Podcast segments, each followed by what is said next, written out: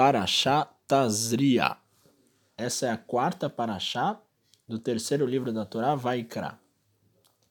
Então, recapitulando um pouco aqui onde a gente estava na semana passada, a gente viu na semana passada Parashá Shmini, e lá a gente viu primeiro o assunto de temor a Deus, né? Naquela história dos filhos de Arona Cohen, é, nos filhos do sacerdote, né? Nadab e Abiu, que foram queimados quando eles foram oferecer uma oferta de incenso né, no templo que não tinha sido solicitada. E depois a gente viu uma parte falando sobre todos os animais é, adequados para a alimentação dos judeus. É, então, quais são os animais puros, impuros, quais são aqueles adequados a serem comidos ou não, e um pouco também de como eles têm que ser preparados e outros processos necessários para que o nível de pureza adequado seja alcançado na alimentação e assim o povo de Israel se mantenha no nível de pureza adequado para realizar todo o serviço divino feito no templo.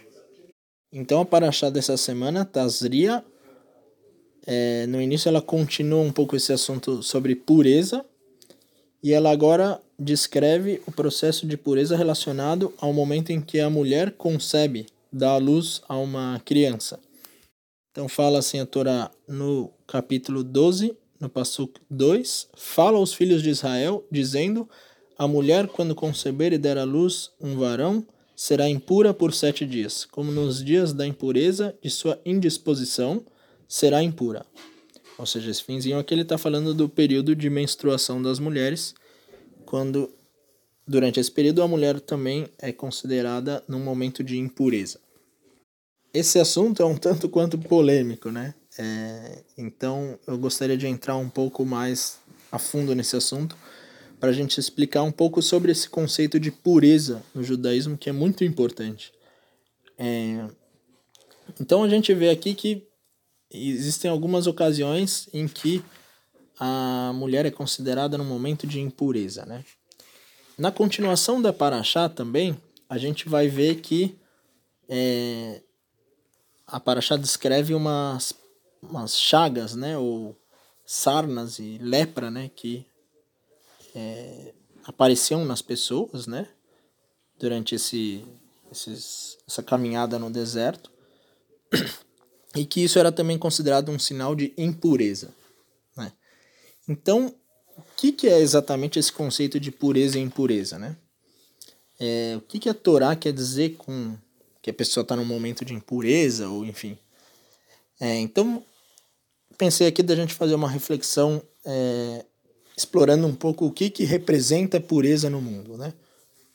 A gente pode começar dando um exemplo em relação a alimentos. Por exemplo, o que, que é um alimento puro, né? Então, quando a gente fala assim, ah, um, o suco industrializado que a gente compra né, no supermercado. Ele tem um nível de pureza muito baixo, certo? Às vezes tem 10% do suco natural, vamos supor. Então o que, que isso representa? Que o suco ele não vai ter as propriedades da, do suco da fruta natural. Então o que, que seria um suco é, natural ou puro?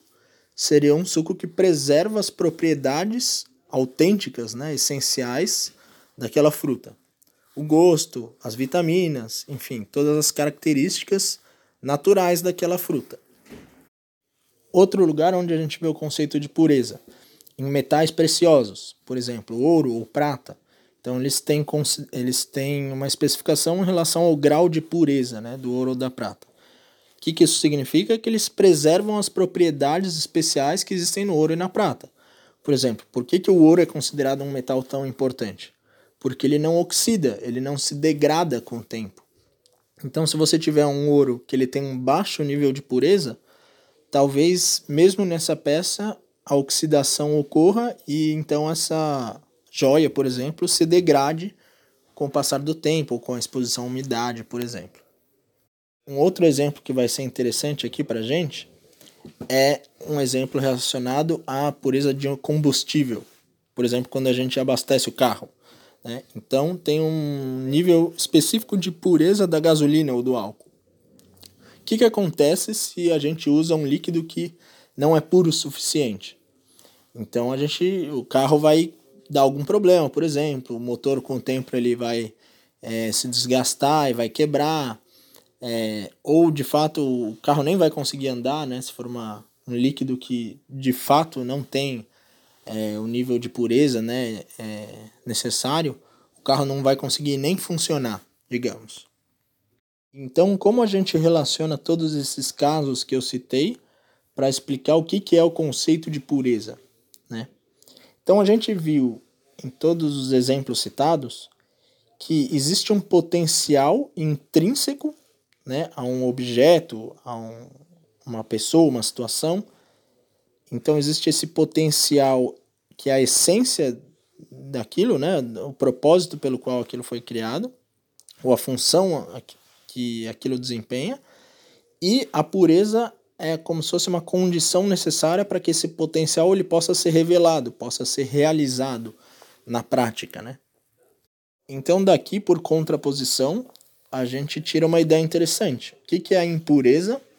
Ela é uma condição que não permite que a gente realize ou revele o real potencial de um objeto, de uma pessoa, de uma situação, então, alguma condição impede que esse potencial, que essa essência intrínseca seja revelada e venha à tona, seja concretizada de fato. Outra referência interessante sobre o conceito de pureza é uma referência que eu vou trazer aqui do Ramchal, do livro Derech Hashem, O Caminho de Deus. Ele fala lá sobre os rituais diários da prática judaica.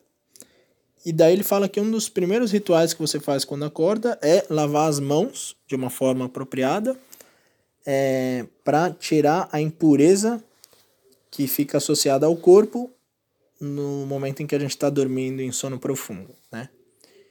E daí, interessante lá que ele explica que por que, que o corpo recebe essa impureza enquanto a gente está dormindo, porque ele fala que esse é um momento em que a Neshama, que é a alma, né, a parte mais elevada da nossa alma, ela se desprende do corpo. Então, ele comenta que a própria Neshama ela é um elemento que purifica o corpo. Ou seja, a alma associada ao corpo, ela purifica o corpo. Então, quando a alma se desprende do corpo, ou ela tem uma ligação mais frágil com o corpo, o corpo fica mais associado a forças de impureza, então ele absorve impureza. Isso é outra questão, por exemplo, que explica por que, que um cadáver de uma pessoa morta, quando alguém toca nesse cadáver, ou mesmo de um animal morto, ela recebe impureza. Porque automaticamente, quando um corpo não tem a ele associado uma alma, né? Então ele fica sujeito e ele absorve essas forças, essa energia de impureza. Então a gente precisa tentar mudar um pouco, né, na nossa cabeça ao que, que a gente relaciona esse conceito de impureza. Muitas vezes a gente associa impureza com uma coisa suja, feia, ou ruim. É, talvez existe sim uma ligação com esses conceitos, mas o principal para a gente entender o conceito de impureza é a gente não conseguir realizar o propósito é, pelo qual a gente foi designado, pelo qual algum objeto foi criado, por exemplo. Então, com essa explicação, fica muito mais fácil a gente entender por que, que o corpo da mulher está numa situação de impureza durante a menstruação ou logo após dar à luz a uma criança. Porque o corpo da mulher, que tem um potencial que, na minha opinião, é um dos maiores milagres revelados que a gente é, convive e muitas vezes passa despercebido, que é dar à luz a um novo ser humano, esse potencial ele não consegue ser realizado nesses momentos. Então esse é um momento de impureza. Esse é um momento em que o potencial que existe no corpo da mulher de dar luz a um novo ser humano, ele não consegue ser concretizado.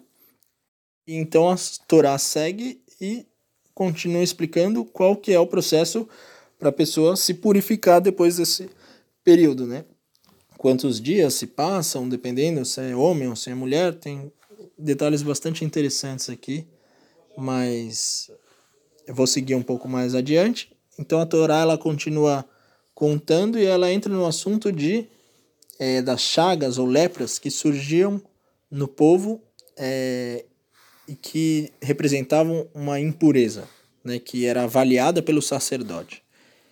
Então existe uma explicação é, principal que associa essas chagas e lepras é, a prejuízos que eram cometidos através da fala, que a gente conhece como lachonará, né? ou uma fala é, contaminada ou corrupta. Né? Isso é bem interessante no nosso momento né? atual, porque era uma transgressão que era feita através da boca e a pessoa, se ela é, era cometida por essa praga, né, por essa lepra, ela tinha que ficar para se purificar num período de isolamento. Então, existe uma analogia quase evidente com o período que a gente está vivendo hoje, né? Que as pessoas têm que sair de máscara na rua para evitar um contágio através da boca e as pessoas que são contaminadas elas têm que ficar em isolamento, né? É, parece muita coincidência para ser por acaso, né? É, o interessante é que se a gente pensar no caso de uma doença, é, a gente olha e fala assim, bom, é óbvio porque que a pessoa tem que proteger e cuidar da própria boca, né? Porque senão ela vai contaminar outra pessoa. Então, assim disse o Rav Vamporat na aula dessa semana, então muito mais ainda das coisas que a gente fala. Porque quando a gente fala uma coisa ruim de uma pessoa, por exemplo, ou de algum lugar, ou de algum grupo, a gente pode causar um dano muito maior do que é, simplesmente passar uma doença para uma pessoa. Né? O, a transgressão de Lachonará, né, de falar alguma coisa ruim sobre alguma outra pessoa, ela é considerada uma das transgressões mais graves da Torá. E exatamente por esse motivo, porque com uma fala ruim sobre alguém, você pode causar um dano que primeiro ele não é um dano pontual, ele é um dano que vai se repercutir por um período extenso, muitas vezes de tempo, e você pode fazer um dano a muitas pessoas ao mesmo tempo. Então, muitas vezes essa transgressão é considerada inclusive mais grave do que a própria transgressão de ferir alguém. Porque quando você fere alguém, você fere uma pessoa e é uma ação pontual. É, por outro lado, a fala ela pode gerar um prejuízo que é recorrente e que ele é múltiplo. Numa fala só, você pode causar um, uma empresa, por exemplo, é, falir ou uma empresa entrar numa situação econômica muito ruim, um determinado grupo é, sofrer prejuízos ou sofrer preconceito, por exemplo. Isso tudo são consequências de uma simples fala errada de alguém que é, não guardou sua boca devidamente, né? Um outro conceito interessante que a gente vê aqui no, nessa continuação da Paraxá, que ele descreve vários desses tipos de chagas e lepras que surgiam, é que cada uma surgia em um determinado local é, e o sacerdote ele conseguia avaliar esse de acordo né, com o comportamento dessa praga, com o local que ela tinha aparecido, e ele conseguia prescrever para a pessoa como seria o tratamento dela, né? O processo para ela se purificar. Então é interessante aqui porque na verdade a própria pessoa tinha causado um dano, né? E através da providência divina, isso é revelado, o que é considerado uma bondade de Deus, porque ele poderia não falar nada e a pessoa causar esse dano e não conseguir reparar esse dano. Então, de certa forma, essa bondade divina mostra de alguma forma esse dano que a pessoa causou é, em um aspecto físico e a pessoa então tem a oportunidade de corrigir esse erro que ela cometeu. Mas não só isso, também o local onde isso aparece dá um indício de exatamente qual foi esse ato ruim, né? Então, por exemplo, se apareceu uma lepra na cabeça da pessoa, provavelmente tem alguma coisa a ver com pensamentos ou com uma ideia errada que a pessoa tem. Se apareceu na mão da pessoa, provavelmente com alguma ação que a pessoa fez, alguma transação que a pessoa fez de uma forma não correta, por exemplo.